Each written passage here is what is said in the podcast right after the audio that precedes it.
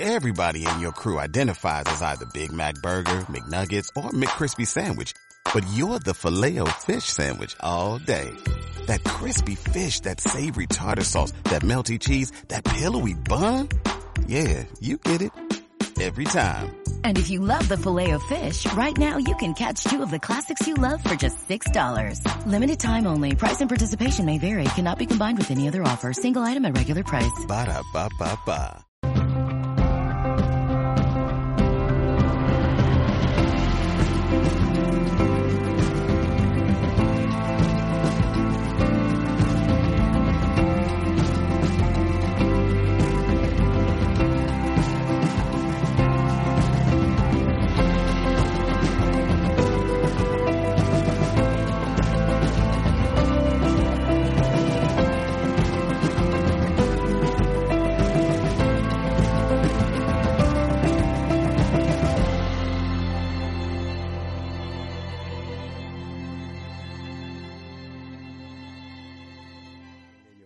Iván Martínez, licenciado en Administración de Sistemas Informáticos en Red, es un joven investigador y escritor dedicado al estudio del fenómeno ovni, la parapsicología y todos los misterios ocultos en esta realidad.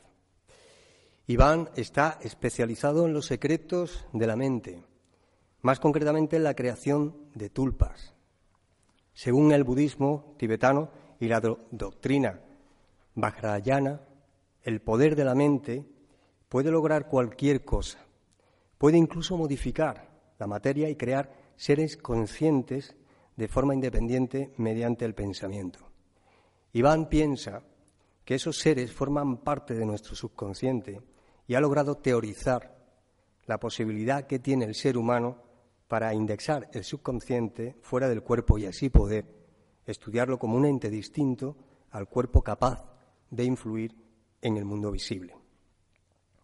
Pero hoy no nos va a hablar de esto, hoy nos va a hablar de otro tema igual o más interesante. Un tema, ante todo, controvertido.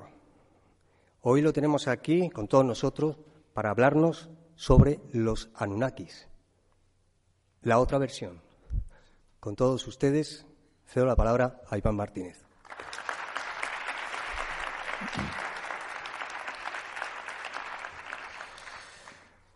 Bueno, en primer lugar, os doy las gracias por asistir a este gran congreso. Han hecho una labor bastante bueno, difícil e interesante para poder reunir a todas las personas que nos interesan estos temas. Y la parte de la que yo me voy a encargar es una parte muy controvertida porque hay mucha desinformación con respecto al tema de los Anunnaki. Los Anunnaki hay, como ya digo, un montón de teorías, pero muchas de ellas se basan en fuentes que no se pueden encontrar, fuentes que no existen, invenciones. Yo la primera vez que escuché hablar de este tema, lo primero que se me vino a la mente fue, si de verdad lo que nos cuentan sobre los sumerios y los Anunnaki es cierto, hay que buscar la fuente como la prioridad máxima para poder debatir y defender este tema. Ya que lo que nos dice este tema es que en el pasado fuimos manipulados, fuimos creados a partir de los homínidos y unos seres extraterrestres nos dieron cobijo, información, nos dieron conocimiento para fines que todavía se desconocen. Pero esto que os acabo de comentar es la teoría popular de los Anunnaki, no es la verdad en sí. La verdad está oculta en una serie de tablillas de arcilla de la cual yo he estado interesado en buscar recorriendo el mundo, sobre todo en el British Museum de Londres, que tenemos un montón de tablillas, y lo más interesante es que a partir de ahí se pueden encontrar cosas que no están en la cultura popular del misterio, como yo lo llamo, sobre estos temas. El pionero fue Zecharia Sitchin, un economista que no fue lingüista y que lanzó en una serie de libros, que luego vamos a ver, las teorías tan fantásticas, tan de ciencia ficción sobre los Anunnaki, que tiene partes reales, pero, como ya os digo, hay partes que son un poco invención, no nos vamos a engañar. Veréis, en primer lugar, ¿cuál es el misterio de toda esta civilización? ¿Qué es lo que más ha atraído a miles de personas desde hace unas cuantas décadas sobre la existencia de estos seres? Los sumerios, según la bueno, ciencia oficial, la historia, es una de las primeras civilizaciones que se han encontrado, la primera civilización de la humanidad. Pero esto no es cierto, ya que lo que no cuentan los libros de historia es que se han encontrado eh, otras civilizaciones anteriores a la Sumeria, pero que no entran dentro de ese canon de las más antiguas del mundo. Por ejemplo, Gobekli Tepe, enterrada bajo un montón de arena y de forma deliberada, según nos dicen, y que tendría más de 11.500 años. Los sumerios nos dicen que tienen entre 5.800 y 5.900 años antes de Cristo. Aunque, como vamos a ver después, antes de la Sumeria existen los protosumerios que son muy distintos a los propios sumerios. Veréis, como ya os estaba comentando, el principal misterio de las tablillas es que describen la creación del ser humano. Y lo describen con formas y alegorías, algunas veces con metáforas, pero que son muy, muy interesantes. Por ejemplo, la doble hélice del ADN representada en las tablillas, en dibujos, mucho antes que Watson y Crick descubrieran esa doble hélice. Entre un montón de ejemplos que luego vamos a ver, pero ese es el mayor punto interesante del el misterio de los sumerios y de los Anunnaki, la posibilidad de que fuimos creados por entes de fuera de nuestro mundo, o quién sabe, que ellos estuvieran antes que nosotros. Veréis, la gran distinción, esto es muy importante. Englobamos siempre a los Anunnaki con los sumerios, pero esto es un error. Hubieron un montón de culturas. Los protosumerios, 5.800 años antes de Cristo, luego los sumerios, luego los acadios, babilónicos y un montón de... Hubieron muchos más de esta lista.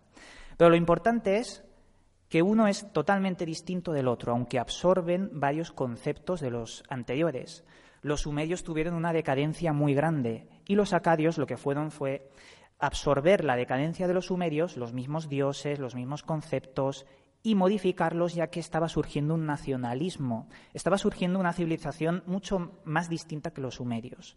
Posteriormente, en Babilonia hicieron lo mismo, modificaron y adaptaron sus dioses a los conceptos que eh, de alguna forma estaban surgiendo en esas civilizaciones. Eso es muy interesante. Hay que separar todas las culturas porque cada una dice cosas distintas, aunque su raíz es la misma. Pero la más interesante es la protosumeria, porque yo creo que esa es la fuente original donde más eh, misterio podemos sacar de estos antiguos dioses, dioses que ya se han olvidado hasta su nombre, se ha perdido en el tiempo. Estas son las únicas representaciones de los Anunnaki en las que se pueden ver un aspecto que ya estáis viendo que parece de un reptil, una serpiente, un hombre serpiente que amamanta a un ser mitad mamífero, mitad serpiente. Es lo que nos representan estas estatuillas. Y son las únicas representaciones de seres con aspecto de reptil en toda la cultura sumeria. Ya no hay más. Esta se encontró en un asentamiento llamado Obeid Ubaid, que tiene 5.800 años aproximadamente.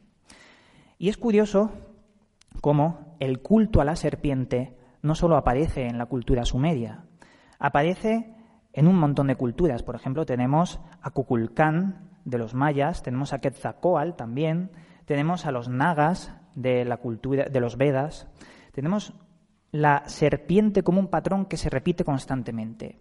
Algunos teóricos de la conspiración han hablado de que esa correlación de la serpiente de los dioses con aspecto de reptil es porque de verdad tenían ese aspecto. Otros hablan de que es todo lo contrario, es una metáfora, una metáfora que nos habla del bien, el mal, como luego posteriormente se implementó en la Biblia. Pero como vamos a ver después, la Biblia ha tomado muchos textos anteriores a la propia Biblia y esos textos venían de la cultura sumeria, algunos, no todos. Veréis, como ya he comentado antes, de los sumerios a los acadios existió una decadencia. Esa decadencia es muy importante porque modifican sus dioses, modifican los intereses. Por ejemplo, en los acadios, los dioses Anunnaki ya no son seres que se codeaban con el hombre, porque en los sumerios los Anunnaki eran dioses que andaban con el hombre, vivían con el hombre y morían con el hombre. Luego, en los acadios, la figura se hace un poco más invisible, se sienta el germen del monoteísmo con darle más importancia a un dios en concreto. Marduk lo llamaban.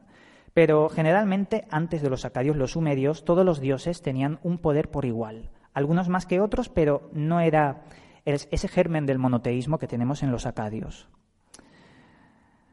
Este es el gran debate. Zecharia Sitchin y los otros lingüistas que han existido posteriormente.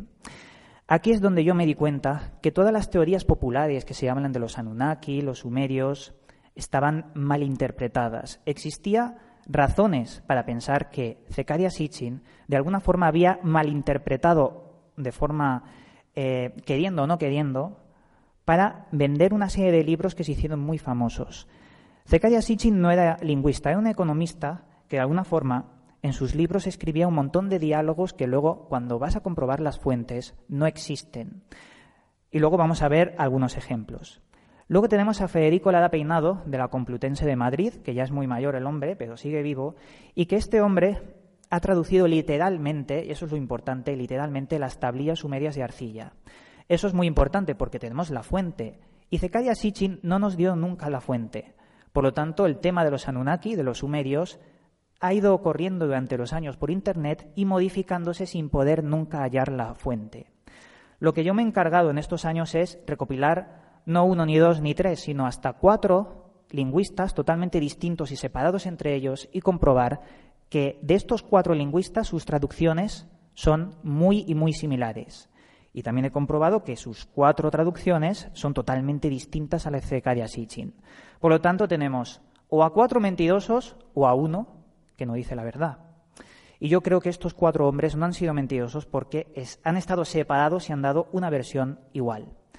Han sido Federico Lada Peinado, un hombre llamado Feliu, de Cataluña, luego su compañero Mellet, y luego hemos tenido a Samuel Noah Kramer con Federico Lada Peinado. Estos han hecho una serie de traducciones que ya os digo que son las más exactas bajo mi juicio. ¿Qué es lo que encontramos en estas traducciones? Pues que en las tablillas sumerias no hay diálogos, y los diálogos se han visto muy bien reflejados en las versiones de, de Sitchin. Claro, los diálogos es algo que, como no se ha encontrado, deben ser una invención del propio Zecaria. Pero si continuamos, aquí os hablo un poco de esos doce libros que ha vendido el señor Zecaria Sitchin durante mucho tiempo, que ya os digo que no están en las tablillas. Lo que sí que hizo Sitchin es coger algunos conceptos reales de las tablillas, como por ejemplo el tema de Nibiru, y modificarlo con una serie de leyendas que luego vamos a hablar para eh, meterlo en los intereses del libro. Aquí lo que vemos es Nibiru. Nibiru es un planeta que, según los teóricos de la conspiración, se ha hablado de una existencia de un planeta que estaría más allá de la órbita terrestre, a 3.600 años concretamente, para hacer esa órbita superelíptica, y que estaría más allá de Plutón. Según Zecharia Sitchin, este es el planeta de estos seres, un planeta que pierde la atmósfera y deben bajar a nuestro planeta, los seres Anunnaki, para recuperar esa atmósfera con el oro, haciendo retrospecciones mineras para buscar el oro. Claro, esto que aparece en los libros, luego en la fuente no está. Ni se llama Nibiru, ni es el planeta de origen, ni nada de esto. El término Nibiru, en las cuatro traducciones, lo que nos dice es que es la estrella polar. Ni es un planeta errante, ni es un planeta de los dioses Anunnaki, simplemente es una estrella polar. Y se menciona en las, tablillas babilónicas del Enuma Elis. Aquí tenemos la mención, la fuente comprobable, que es lo que siempre nos ha hecho falta en este tema. Dice así, en el libro Enuma Elis, de Federico Lada Peinado, tablilla 7, página 88, Nibiru se traduce así. Él es quien tiene firme los lugares de paso cielo-tierra. Nadie pasa por arriba o por abajo sin solicitárselo. Nibiru es una estrella que brilla en el cielo. Allí ella ocupa el polvo y los dioses la admiran diciendo, Él, que infatigablemente cruza y vuelve a cruzar por el interior de Tiamat, que Nibiru sea su nombre, puesto que Él señorea en el interior con ese título, él organiza la trayectoria de las estrellas en el cielo y pastorea a los dioses como un rebaño. Lo que nos describe es Nibiru como una posición fija, que luego posteriormente Federico Lada Peinado llega a la conclusión de que es la estrella polar. No es un planeta como siempre Sitchin nos ha estado diciendo. Pero claro, pasa algo curioso. En el 2016 descubren un planeta errante que va más allá de la órbita de Plutón, quiero decir, más allá de Plutón, no de la órbita. Esto es muy curioso porque eh, en realidad reforzaría lo que está diciendo Zecharia Sitchin sobre la existencia de Nibiru. Pero claro, ¿cómo refuerza algo que se ha inventado? La cuestión es la siguiente. El planeta que han descubierto hace poco, que tampoco hay que decir que se ha descubierto, sino que existen indicios de su existencia, ya se rumoreaba de su existencia en la época del señor Zecaria Sitchin. Cuando no se descubría Plutón, había un hombre llamado Percival Lowell que detectó en Neptuno y en Urano una serie de anomalías gravitacionales que generaban un cuerpo. Un planeta estaba alterando esa, eh, bueno, estos dos, a Urano y a Neptuno. ¿Qué es lo que encontraron? Encontraron a Plutón y dijeron, claro, Plutón será la anomalía que está alterando a Urano y a Neptuno. Por lo tanto, eh, ese debe ser el llamado planeta X. ¿Qué es lo que pasó? Que Plutón era demasiado pequeño como para alterar las órbitas de Urano y Neptuno. Y volvieron otra vez a teorizar que debe existir un planeta más allá de Plutón que sería el que genera estas anomalías. Zecharia Sitchin, contemporáneo a todo esto, era muy ávido y lo que hizo fue coger estas leyendas científicas reales sobre la existencia de ese planeta X e, e incorporar perdón, elementos de las propias tablillas sumerias que sí que estaba estudiando, pero modificando para hacer sus libros. Entonces construyó de una mentira una medio verdad. Eso es interesante ver porque parece que fue una especie de truco editorial, o según lo que yo estoy viendo, bajo mi opinión, obviamente. El planeta X es el planeta 9 del 2016 que han detectado. Pero Nibiru sería la mezcla del planeta X con conceptos sumerios. Eso es el resumen básicamente de lo que os estaba intentando comentar. Ahora vamos a hablar de cosas extrañas que aparecen en la versión oficial de las traducciones de estos lingüistas. Una de ellas es la llamada tabla Me de los destinos. La tabla Me de los destinos, según las traducciones, es uno de los objetos más poderosos de estos dioses. Y es muy extraño el poder leer las traducciones que han llegado en claro de estos objetos porque de verdad que nos hablan de tecnología en las tablillas sumerias de arcilla. Veréis, dice así una de las descripciones de las tablas Me. Mi Padre, Rey del universo, me ha hecho aparecer relumbrante en el cielo y en la tierra. Mi hermano mayor, el Rey de todos los países, reunió todas las normas, puso todas las normas en mi mano derecha. Esto parece en las tablillas de mitos de organización, Enki y el orden del mundo. Esta y otras citas más nos hablan de que las tablas Me se incrustaban en los dioses en la parte frontal del pecho o en uno de los brazos. Y quien tenía una de estas tablas podía crear con la palabra. Según la tabla Me, Me significa palabra o, más que palabra, concepto de palabra. Las tablas tenían los nombres de todas las cosas creadas y sin las tablas no se podía crear nada de esto.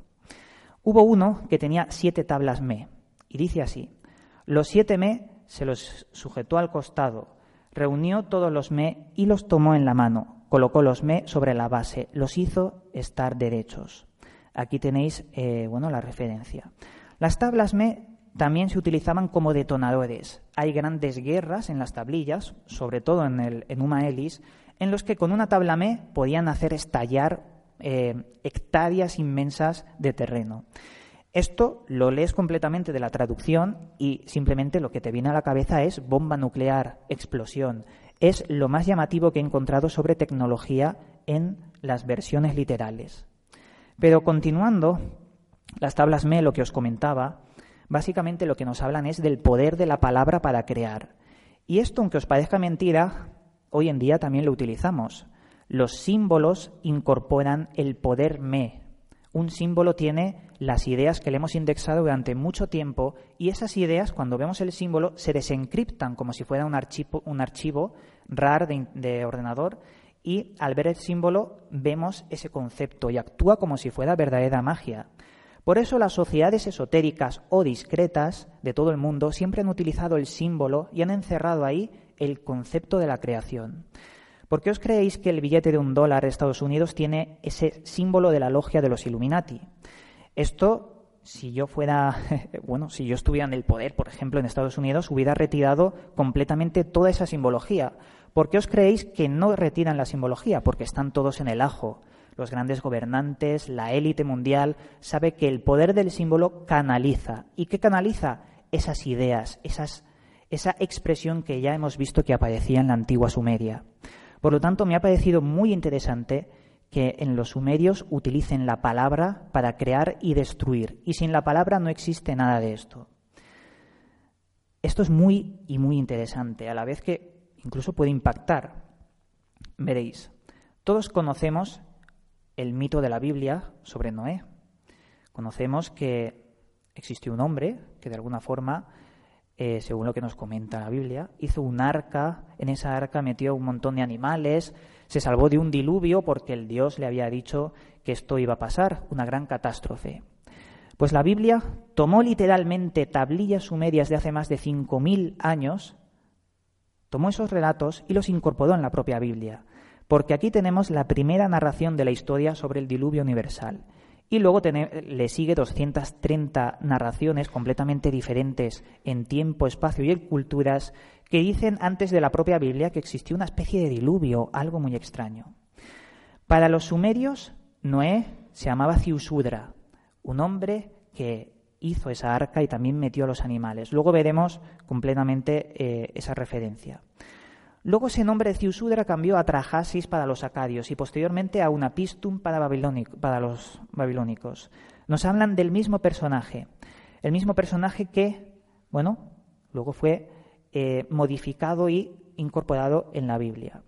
Pero me parece también interesante cómo a veces hemos visto a estos dos seres, Enlil, Enki, como los nombres representantes junto a Anu en las tablillas sumerias y en los Anunnaki. Veréis, ¿qué hay de verdad y qué hay de mentira en Enki y en Enlil? Estos dos supuestamente eran unos hermanos, unos dioses hermanos que aparecían en la cultura sumeria y que de alguna forma siempre estaban rivalizando.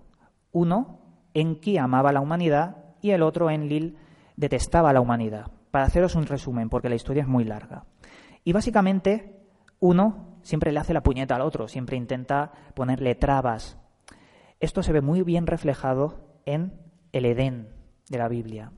Parece ser que el Edén tomó una metáfora de lo que pasó en la antigua Sumeria con las tablillas, que nos describían básicamente lo mismo. Pero en el caso de las tablillas, la serpiente era el bueno.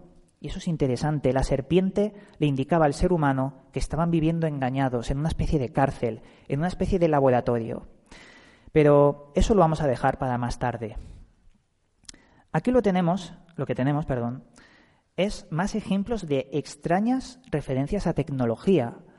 Algo vieron los sumerios o algo les transmitieron por tradición oral sus antepasados sobre una mm, gran catástrofe o seres que vinieron, como en este caso, de una enorme montaña. Cuando la montaña del cielo y de la tierra An hubo generado a los Anunnaki, como el nombre de Ansan no había nacido aún, no había sido formado. Lo que nos dice este relato si lo leemos completo, es que estos seres vinieron en una enorme montaña que se posicionó en el planeta Tierra y la montaña empezó a descender. La montaña se puede traducir como una especie de nave, una montaña tecnológica. Pasando a más ejemplos de esto, vemos que los antiguos vimanas, de los textos Rigveda, Bhajavarata y de la antigua cultura hindú, también nos hablan de lo mismo pero en tiempos separados. Aquí tenemos un ejemplo. Por Uruk, obra de las manos de los dioses, Eanna, la casa que desciende del cielo, fueron los grandes dioses los que formaron sus partes, por su gran muralla que toca las nubes, por su majestuoso lugar de residencia establecida por Anu. Nos está hablando de una nave con grandes muros que bajaba del cielo y que fue construida por estos eh, dioses Anunnaki. Y lo que intento demostrar, o básicamente reflexionar, porque tampoco está todo esto muy claro, es que la concepción de los antiguos sumerios era muy distinta a la que tenemos hoy en día. Ellos no conocían eh, las naves, no conocían los aviones, no conocían los coches, pero sin embargo intentan reflejarlos con conceptos mundanos. Eh, un paralelismo es en la Biblia, carros de fuego. Nos hablan de carros de fuego que bajaban y en un remolino se llevaban a las personas. Esto es totalmente real que aparece en la Biblia. Pero claro, no van a decir que eso es un ovni o una nave, es un carro de fuego porque los carros estaban en esa época. Pues algo similar pasa en estos relatos. Esto es muy interesante. A partir de la cultura sumeria, luego en Egipto, en la cultura griega, también los romanos, hay un montón de referencias a siete entidades. Los siete sabios los han llamado. Una figura de siete maestros que se ha repetido en un montón de culturas y son incontables. Estos maestros, la primera referencia aparece en la cultura sumeria y nos dice que fue un hombre llamado Oanés que apareció cada cierto tiempo en la orilla de un mar y le daba conocimiento al hombre para que no se peleara y les enseñara a construir. Se dice que estos sabios luego posteriormente ayudaron a la edificación de lugares imposibles, las pirámides de Egipto, Pumapunku, las ruinas eh, submarinas de Yonaguni en Japón, por ejemplo, y que estos sabios eran mitad humanos y mitad otra cosa, mitad como los dioses. Oanés, en su medio, también se traduce como Uanna y Adapa, que posteriormente es Adán de la Biblia. Adapa para los sumerios era una especie de creación que habían creado los dioses para poder instruir al hombre. Era un ser medio inmortal, como dicen las tablillas. Los siete sabios yo solo he logrado identificar en estos años a dos. Este y otro que apareció en Egipto que pudo crear la alquimia, el que dio el conocimiento de la alquimia, de la alquimia al hombre, perdón, el llamado Hermes Trismegisto. Aquí tenemos una referencia de que existe estos seres en los mitos sumerios y acadios. El primero de los sabios fue Adapa, el sacerdote purificador de Eridú, que ascendió a los cielos. Es muy interesante cómo relacionan el agua constantemente. Según las tablillas, los sumerios podían hacer una serie de encantamientos, pero solo utilizando el agua, remojándose con agua, teniendo agua como el canalizador. Y sin agua no podían hacer estos milagros que para ellos, eh, bueno, ellos lo representaban como, como milagros, pero podría ser tecnología. También se describe que Oanés, cuando salía del agua, lo describen como una cabeza dentro de una cabeza y piernas dentro de piernas. Algunos han llegado a la conclusión de que esto era una armadura, de que este ser, sea lo que sea, tenía una armadura y él estaba debajo de, esa, de ese caparazón. Me ha parecido interesante mencionarlo. Claro, seres, dioses que vienen del agua, el agua como un patrón constante, esto como un apunte personal me ha recordado muchísimo a los mitos de Cthulhu del escritor H.P. Lovecraft. Yo creo que en las novelas de este escritor, que escribe ciencia ficción y terror, sobre todo de extraterrestres, eh, a pesar de ser ciencia ficción, metía elementos muy puntuales que nos hablaban de la cultura sumeria y de estos dioses. Recuerdo un libro de él, un relato llamado En las montañas de la locura, que nos dice que en la Antártida hay una serie de ruinas de una civilización anterior al ser humano que pereció por culpa de unos seres que bajaron de las estrellas y que esos seres estaban enterrados bajo el hielo. Pero a su vez esos seres crearon a otros seres, en fin, es una historia de ciencia ficción, pero en esa historia nos mete nombres como Amundsen o el señor Birth. Y claro, Richard Evelyn Birth está muy relacionado con teorías conspirativas de una serie de cavernas en la, Antártida que te llevan a unas, a unas cuevas inmensas donde una civilización existió, según lo que nos cuentan. Pero bueno, esto ha sido un apunte paralelo, pero yo creo que interesante sobre los sumerios. Aquí hay otro ejemplo de lo que se estaba comentando. Los sabios puros peces puradu del mar son siete. Esta era una especie de reflexión sobre cuáles son los siete sabios. Yo solo he identificado dos, pero las tablillas constantemente nos están hablando de la figura de estos siete y otras culturas también.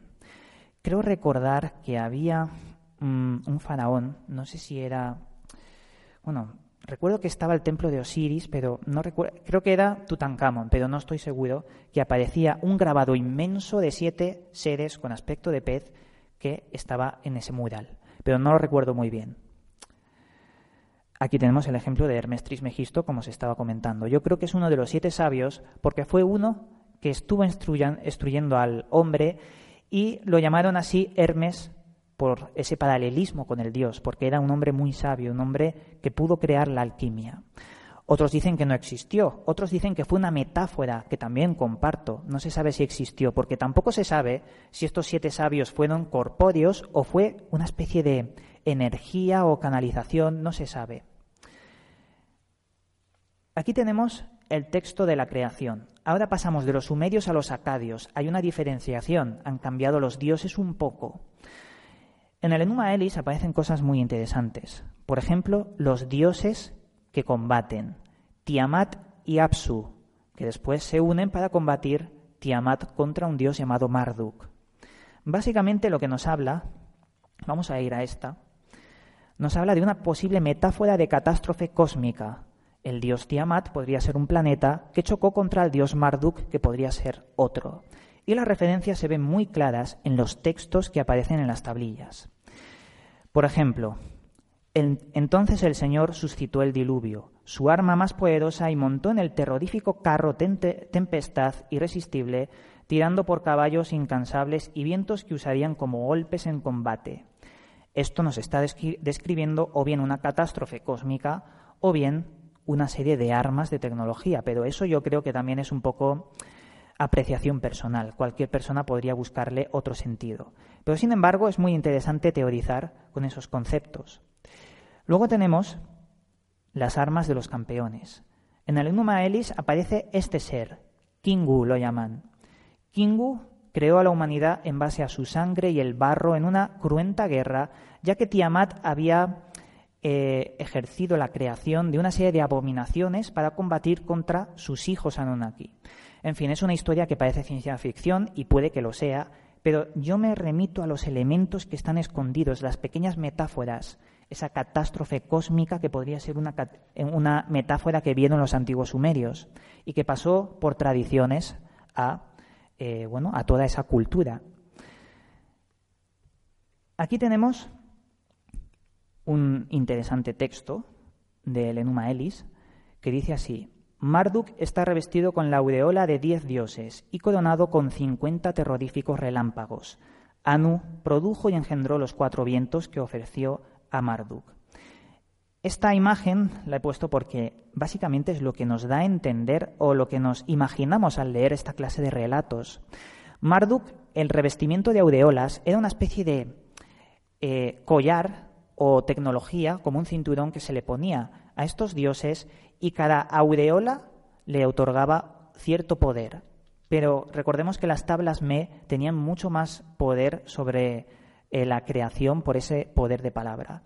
Pero me parece muy interesante que el revestimiento, las aureolas, los terroríficos relámpagos, los cuatro vientos me suenen a tecnología de guerra de hoy en día. Otro texto.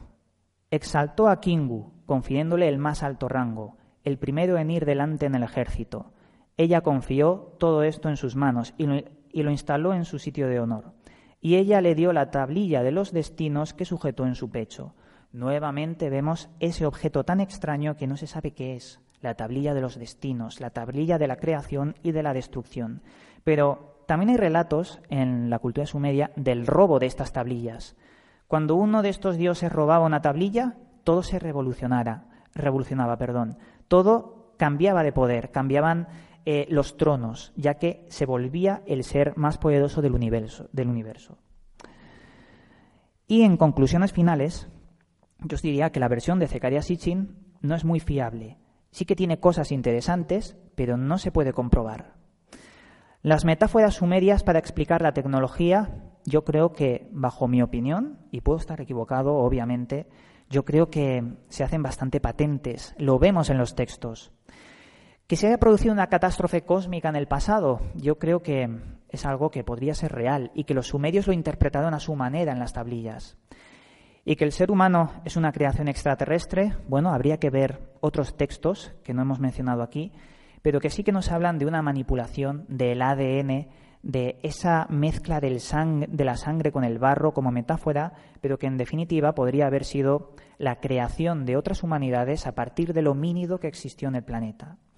Pero hay otras teorías, como la teoría de la panspermia dirigida, que nos dice que el ADN es una obra de ingeniería perfecta que vino desde el espacio y germinó en eh, un montón de mundos. Y esto que acabo de decir lo dijo el premio Nobel que descubrió la doble hélice del ADN, el señor Watson y el señor Crick.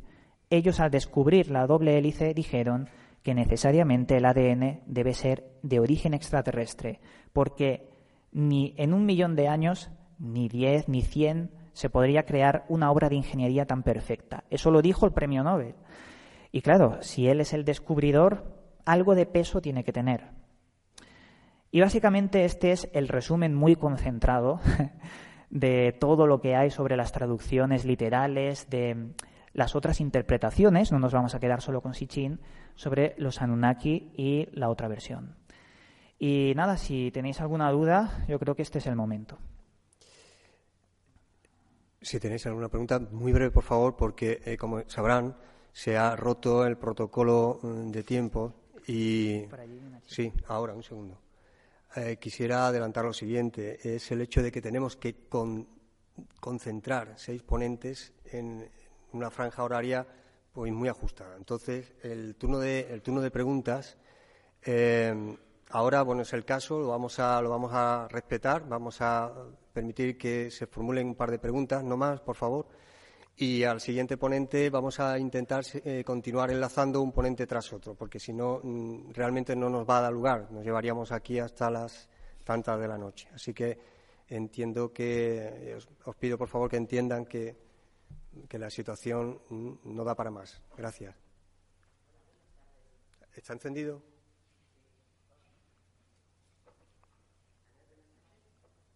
Tarda un momentito en.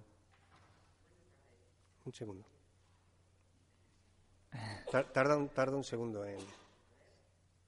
El micro inalámbrico tiene. No hay otro. A ver, se habrá quedado sin batería. Ahora. A ver, ahora. Eh, quería saber, a ver, por qué en los últimos años se está diciendo tanto de que la llegada de los Anunnaki va a ser en este año, 2017. A ver si hay alguna base cierta o no.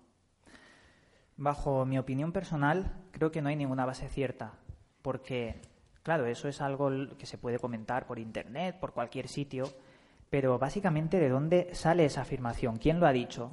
¿Dónde está la fuente? Lo que he intentado en esta ponencia ha sido mostraros que no nos tenemos que quedar solo con una versión, hay otras versiones. Y estas otras versiones van directamente a la fuente, a las tablillas.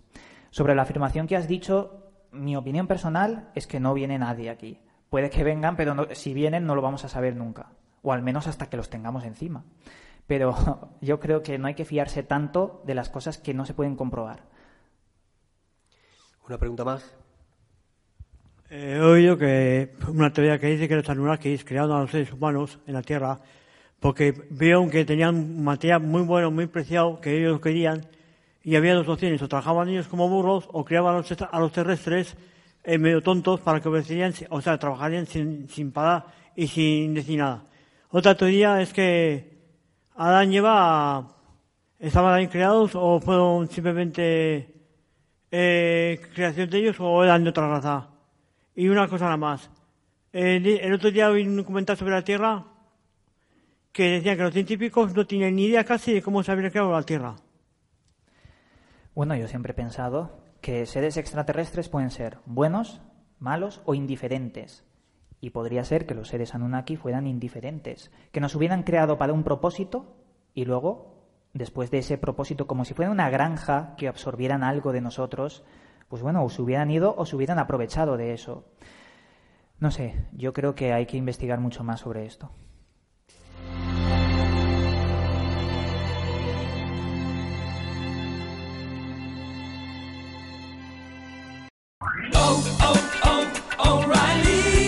¿Necesitas ayuda? En O'Reilly Auto Parts te ayudamos. ¿Necesitas algún consejo? Te aconsejamos. Nuestros profesionales en autopartes están siempre disponibles para ayudarte a encontrar lo que necesites. Excelente servicio al cliente es solo una de las ventajas que ofrece O'Reilly Auto Parts. Los profesionales en autopartes. Oh, oh, oh, O'Reilly Auto Parts.